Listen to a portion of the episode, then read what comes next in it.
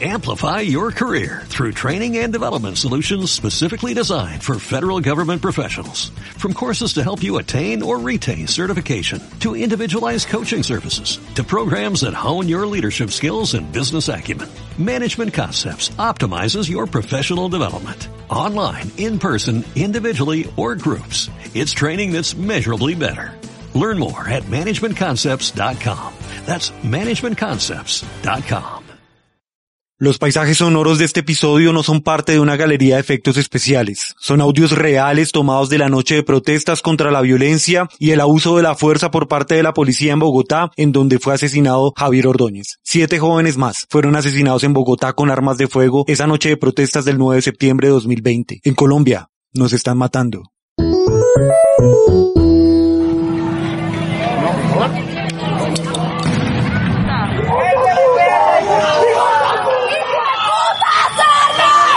Cuando llegaron las tormentas, los huracanes y los temblores, ya la ciudad de Santa Fe estaba inmersa en una guerra fratricida.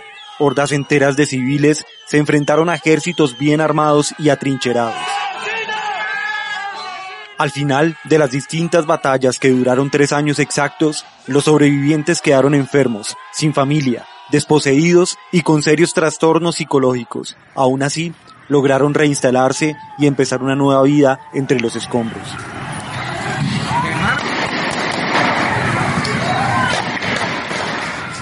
El nuevo nombre de la ciudad fue Caópolis, la ciudad de las sombras, donde la luz del sol nunca logra atravesar la nube de smog, donde ninguna planta reverdece, donde cada quien va haciéndose viejo sin esperanza ni redención alguna. Caópolis, la ciudad de la niebla, de los sótanos húmedos y los callejones oscuros. Caópolis, la ciudad de la desesperanza y el agobio, de la aflicción, la zozobra y el desconsuelo.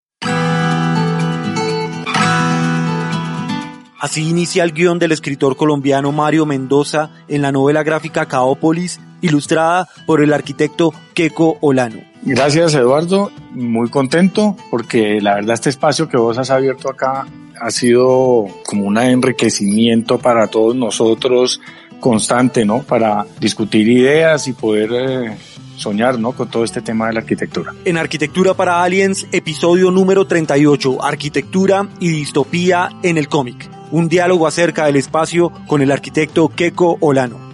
Bienvenidos.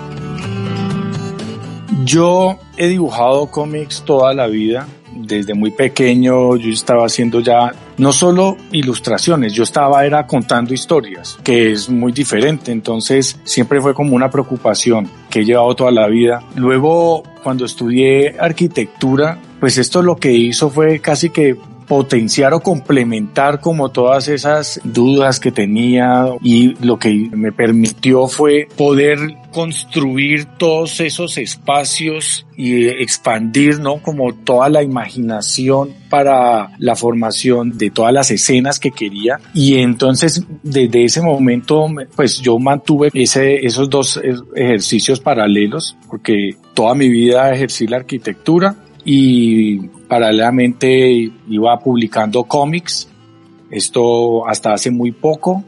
Eh, luego ya hice como el paso siguiente en eso fue el de pensar en proyectos más ambiciosos a nivel de ilustración que ya fue el salto hacia la novela gráfica porque ya son proyectos de 120 páginas a color y entonces cuando empecé ya trabajando con escritores, con Antonio García y con Mario Mendoza. El, proyecto se, se, fue consolidando, se volvió mucho más serio y ahí fue ya cuando últimamente la balanza se empezó casi que a ir del otro lado porque empecé más a ejercer la arquitectura desde la ilustración. Keiko Olano es un arquitecto caleño, es un coleccionista de historietas desde su infancia. Ha ilustrado cómics y novelas gráficas como El taxista llama dos veces en 2017 y Satanás en el año 2018. Actualmente divide su tiempo entre la conceptualización y dibujos de la trilogía Mysterion y la dirección de la serie de cómics El último día sobre la Tierra. Yo trabajé muchos años diseñando y construyendo y la balanza se me fue yendo más para el lado de la, de la ilustración y en este momento pues ya estoy completamente dedicado a, a, la ilustración, pero siempre he pensado que sigo ejerciendo mi profesión de arquitecto, pero desde otro punto de vista. Sigo ejerciendo mi profesión de arquitecto, pero desde otro punto de vista. No, pues total. Y es evidente ahí en el ejercicio ilustrativo en el que usted está, por lo que es una ilustración enriquecida desde un punto de vista arquitectónico y sobre todo pues en esos diálogos de ciudad que haya. Yo, yo me gradué de, la Javeriana, pero yo no, no solo me gradué de la Javeriana, yo fui profesor en la Facultad de Arquitectura durante cinco años y pasé por varias asignaturas porque dicté planimetría, dicté expresión digital avanzada, dicté diseño arquitectónico. Entonces esto me permitió, o sea, esto es, me permitió como tener una formación muy integral, ¿no? De todas las áreas, desde las conceptuales hasta las que eran de una aplicación netamente técnica. Y obviamente pues que el, el, ¿no? el contacto con la academia, con los alumnos, eso lo tiene a uno permanentemente como en estado de experimentación y de, y de, y de estudio. Desde su punto de vista, como arquitecto, ¿cómo analiza el ejercicio ilustrativo? ¿Sí? ¿Cómo fue empezar a entender la pasión del cómic pero ahora en fundamentación arquitectónica, cómo es esa libertad que da el cómic y la ilustración de poder construir cualquier cosa desde el punto de vista arquitectónico. La arquitectura no es simplemente la construcción física, es decir, siempre lo, lo, lo relacionado directamente como a construcciones. Y yo creo que lo más importante es que este ejercicio nos permite es la construcción sobre todo es de ideas y por este lado la ilustración nos permite especular o poner a prueba teorías. La ilustración es, yo siempre he pensado que es como el gran aliado sobre todo de la arquitectura experimental. Por ejemplo, hay un, un arquitecto experimental que a mí me gusta muchísimo que se llama Leveos Woods. Leveus Woods es un arquitecto nacido en Michigan en 1940 que concentró su trabajo en prácticas experimentales y teóricas desde 1976. Woods combinó el trabajo del arquitecto con el de artista y gran parte de su obra está relacionada con temas sociales e incluso científicos. Muchos de los edificios o estructuras diseñadas por Woods fueron concebidas con la intención de trasladar al espectador a los límites de lo imposible y probar con él una nueva forma de existencia en edificaciones que en ocasiones parecen máquinas, desechando cualquier tipo de comodidad o complacencia. Cuando él plasma sus, sus hipótesis urbanas, él por ejemplo habla sobre una comunidades nómadas que viven en unas edificaciones flotantes, ¿sí? Estas estructuras él plantea que flotan debido a que pueden generar una energía magnética opuesta a la que tiene la Tierra entonces, de esta manera puede generar como unos, unas burbujas de antigravedad. Entonces, estas, estas comunidades nómadas flotantes, él solo las pudo construir a nivel de ilustración. ¿Y esto qué le permitió? Le permite de alguna manera cuestionar unas ideas que él tiene con respecto a los órdenes tradicionales de permanencia y estabilidad en las ciudades tradicionales. Pero solo a través de estos ejercicios mentales bien radicales que permite la ilustración, alejándonos de órdenes que son intrínsecos en la arquitectura como es la gravedad, solo a través de, de esta liberación que nos permite la ilustración, podemos llegar hacia estas conclusiones. Esto es lo que me gusta mucho de, la ilustración. No tenemos presupuestos, inclusive no tenemos ataduras de hasta inclusive el tema de la gravedad o el tema de la escala o una cantidad de cosas que nos permite soñar e ir más allá. La arquitectura, pues en mis cómics siempre está presente. La arquitectura se ha convertido como en un sello en las historias que nosotros contamos, un personaje más. La arquitectura no es simplemente un fondo que está ahí y que actúa de una manera pasiva en las historias, sino que por lo contrario inciden en las historias, transforman a los personajes, transmiten estados de ánimo a los lectores y por eso toda esta atmósfera que se crea alrededor se nos va más hacia el lado de las emociones y la arquitectura para mí lo más importante es eso, ¿no? Generar el lado emocional más que el lado técnico o el lado constructivo. Podríamos pensar que el cómic también es un ejercicio teórico e investigativo. A partir del cómic y por medio del cómic, uno podría hacer un ejercicio investigativo y un ejercicio teórico. De ahí pues estaríamos hablando de el concepto de la utopía y la distopía, ¿sí? La ficción utópica se refiere a utopía, que es el término utilizado para designar un mundo ideal donde todo es perfecto. Bueno, ¿en qué valoración estaría lo perfecto? Ahí habría una discusión.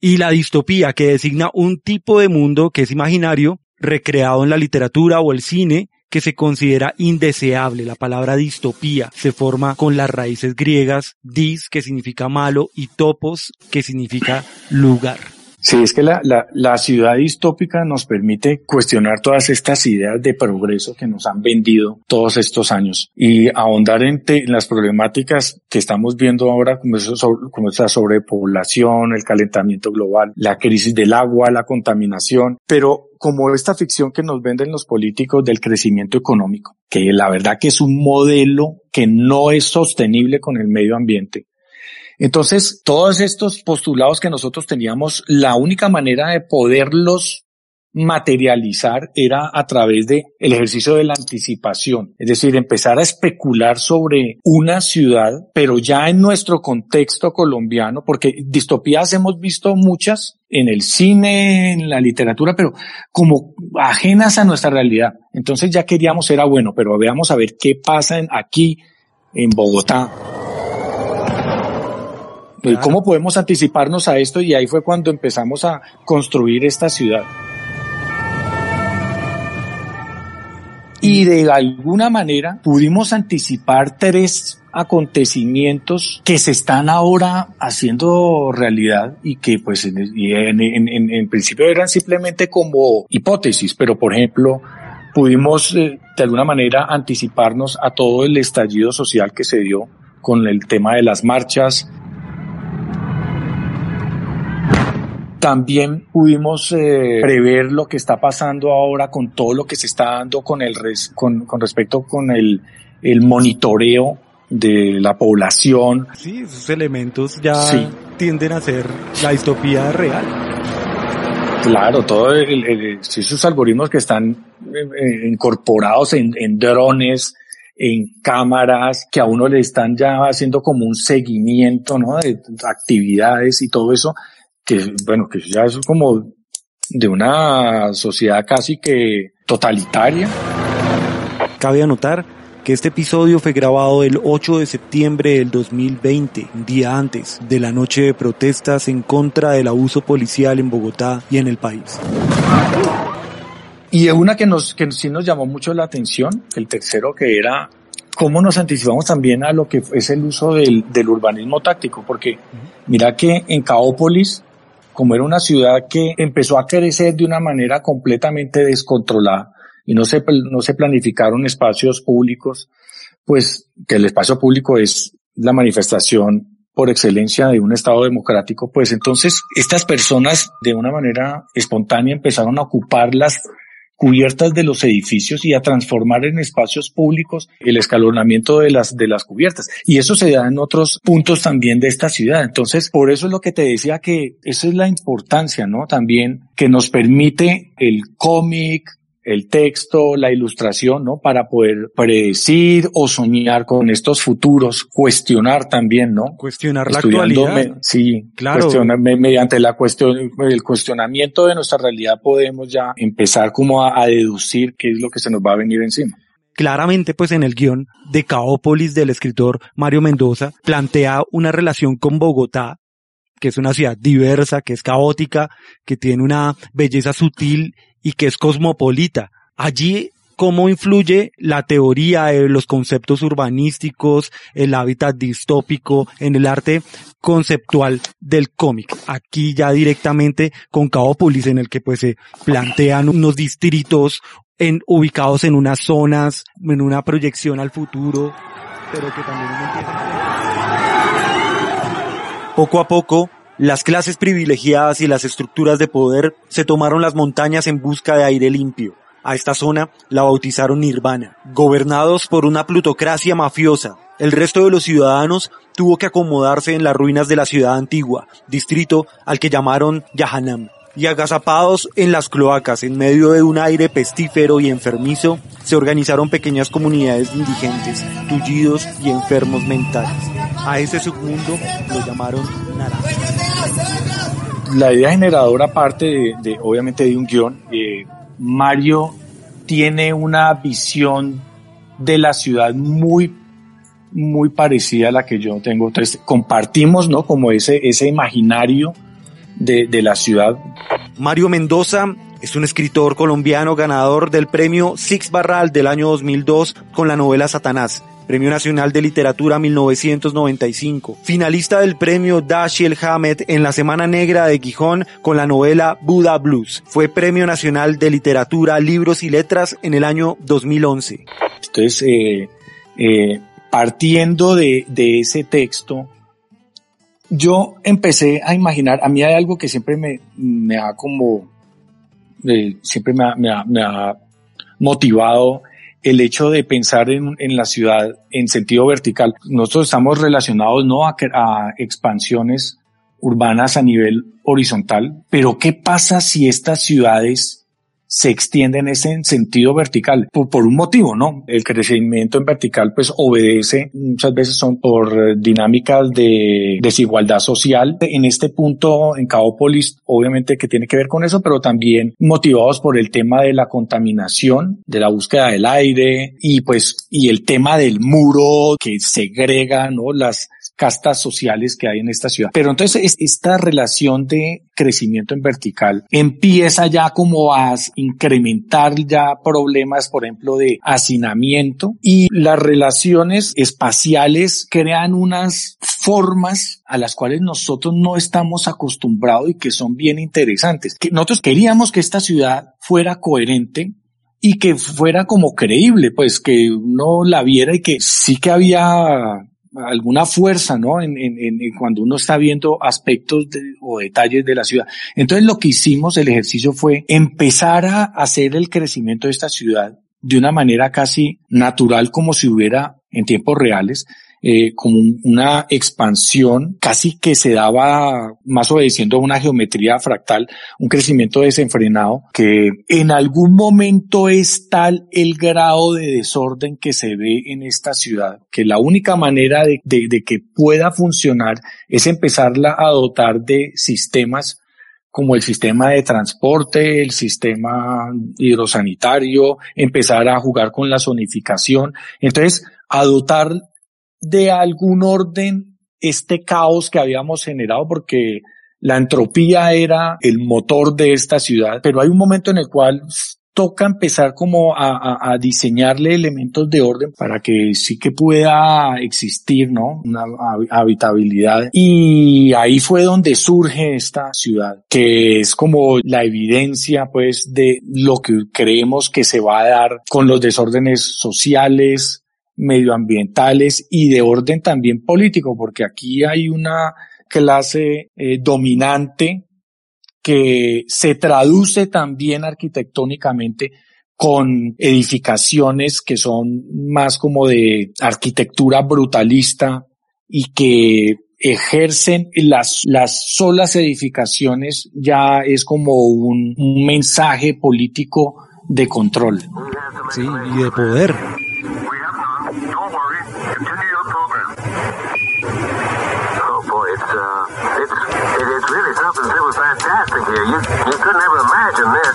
Gracias por llegar hasta este punto en el podcast. Un astronauta necesita oxígeno. Puedes apoyarnos de diversas formas. La mayoría no están asociadas al dinero. Sin embargo, queremos poner a tu consideración el apoyarnos invitándonos un café, recibiendo a cambio unos especiales beneficios. Te invitamos a entrar a www.arquitecturaparaaliens.com y hacer clic en el botón Apóyanos. Tu apoyo nos mantiene en el proceso creativo que requiere investigación, equipos, transportes y tiempo. Muchas gracias. Para Caópolis es muy interesante como lo único que ilumina no es el sol, sino es los medios de comunicación digitales que siguen transmitiendo ese síntoma de bienestar falso.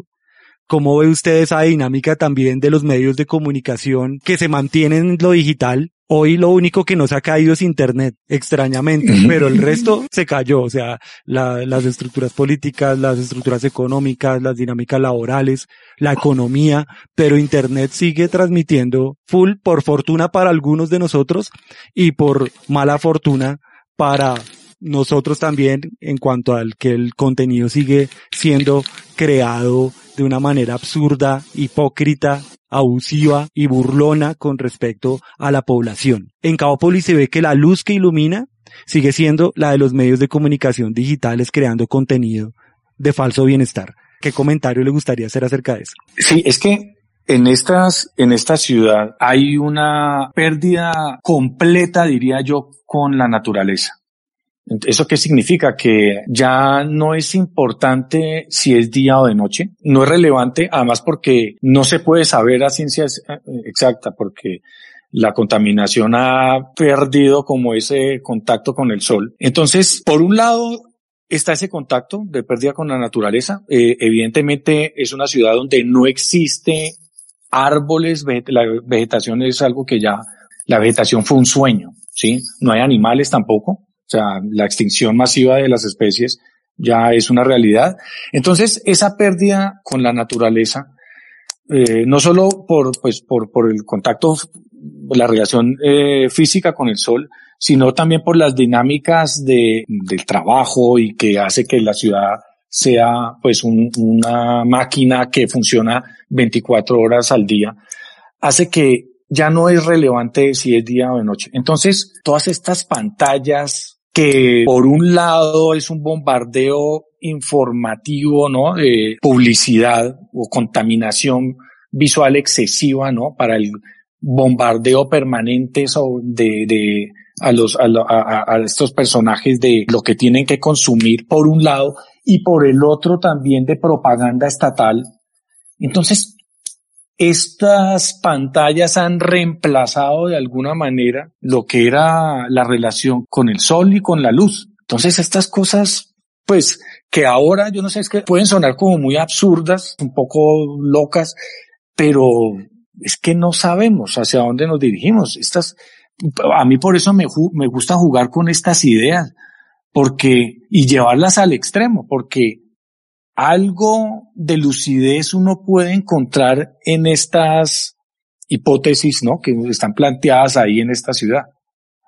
Claro, pues es que también el camino denota que no vamos para un buen lugar y entrar en esa reflexión y en esa proyección y en esa hipótesis, pues también es una forma para reflexionar. Colombia y Latinoamérica venía de un llamado despertar social en el cual se estaban entrando en diálogos la población con la población, lejos de cualquier color político y ese tipo de cosas, en la defensa de los derechos de la ciudadanía, los derechos de otras especies, los derechos al aire, al cuidado del medio ambiente y todo ese, ese diálogo pues desde la hipótesis y desde el cómic mantiene vivo esa reflexión. De pronto no sabemos para dónde vamos, sabemos que tenemos líos, pero que también hay cierta esperanza y sobre eso también hay que proyectar la hipótesis de cómo mantener viva la reflexión. Así no sea la respuesta, pero mantener viva la pregunta. Y eso es interesante que, que, se ve en Cabópolis y con, con este ejercicio ilustrativo. Dentro de los componentes arquitectónicos, digamos como qué estilos arquitectónicos le influyen y aplica en Cabópolis. Con respecto a los estilos arquitectónicos, pues sí, evidentemente hay una diversidad, es como un eclecticismo que hay ahí, porque obedece a, ¿no? Como a criterios de juxtaponer construcciones unas de otras, entonces, pues, es, obedece más como a los intereses de las personas casi que por sobrevivir, ¿no? Más que cuestionarse temas eh, estéticos. Solo se ve algún estilo marcado es en las partes dominantes donde donde vemos la arquitectura brutalista, ¿no? De toda la parte de Nirvana. Esas, pero eso que, eso que me estás planteando, yo lo he manejado no en Caópolis, sino más en, en los cómics eh, del último día sobre la Tierra, que es otra serie que hicimos de cómics, o en el mismo Satanás, o en el taxista llamado dos veces, que sí, sí que me ha interesado mucho la atmósfera gótica bogotana, rescatando muchos de los barrios de arquitectura victoriana que tiene aquí eh, Bogotá. Entonces me, me, fascina esa atmósfera y entonces en esos cómics y en, o en Satanás, yo, ahí sí que uno se puede adentrar, ¿no? En esas, en esos barrios y casi que uno se puede transportar a, a Londres del, del siglo XIX, de Dr. Jekyll and Mr. Hyde, porque nosotros convivimos con estos barrios en el día a día y creo que es la misma cotidianidad que nos ha hecho como acostumbrarnos a la belleza que tienen ellos y a veces no los valoramos y tienen una magia el recorrerlos que es lo que yo de alguna manera quise rescatar en, en, los otros cómics, transportar al espectador y, y resaltar esta arquitectura que tenemos acá de estos centros históricos, que eso es una joya, ¿no? Urbana que tenemos aquí. Genial, sí, el eclecticismo sí. bogotano es una locura, como el clima. sí. ¿Qué novela gráfica o cómic le gusta a usted? Bien sea por su ilustración, su técnica, sus componentes arquitectónicos. ¿Cuál es el, como su, su cómic o novela gráfica que, que le guste mucho, que le haya inspirado, que le haya influenciado?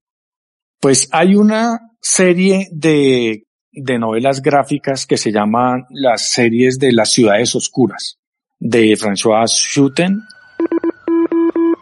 Las ciudades oscuras es una serie de historietas de temática fantástica creada por el dibujante belga François Schuiten en 1983 y que continúa publicándose al día de hoy. La serie se desarrolla en un continente imaginario ubicado en un mundo paralelo, en principio invisible al nuestro, en el que se mezclan multitud de influencias desde el surrealismo metafísico borgesiano hasta la literatura de Julio Verne. En la serie destacan los detallados diseños arquitectónicos de Schuiten para las distintas ciudades oscuras. Y esto lo que tiene es lo que tiene de especial para mí, pues, es que son ilustradas por un arquitecto. Entonces, esto trata acerca de unas historias fantásticas que se recrean en unas ciudades que pertenecen a, otro universo. Son ciudades paralelas. Entonces, tenemos, por ejemplo, la Bruselas o la París, pero en versión oscura. Pero lo que es sorprendente es el nivel de detalle y de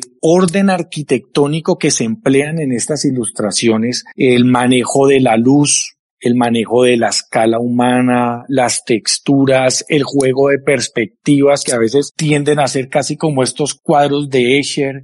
Entonces estos juegos mentales a mí pues me fascinan. Por ejemplo, por citar, no, no novela gráfica, pero por esta película de Inception, cuando la ciudad empieza a plegarse y empieza una relación de percepción de ver la ciudad invertida.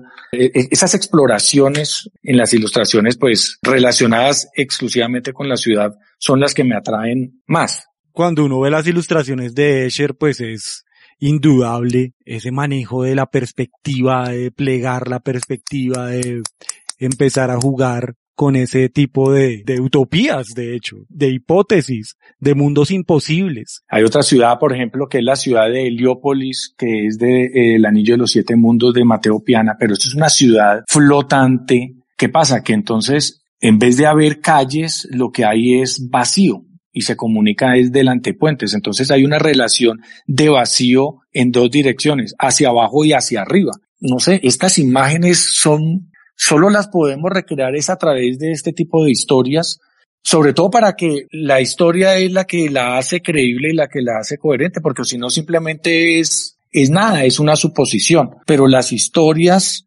son las que generan que esto se vuelva como una experiencia inmersiva.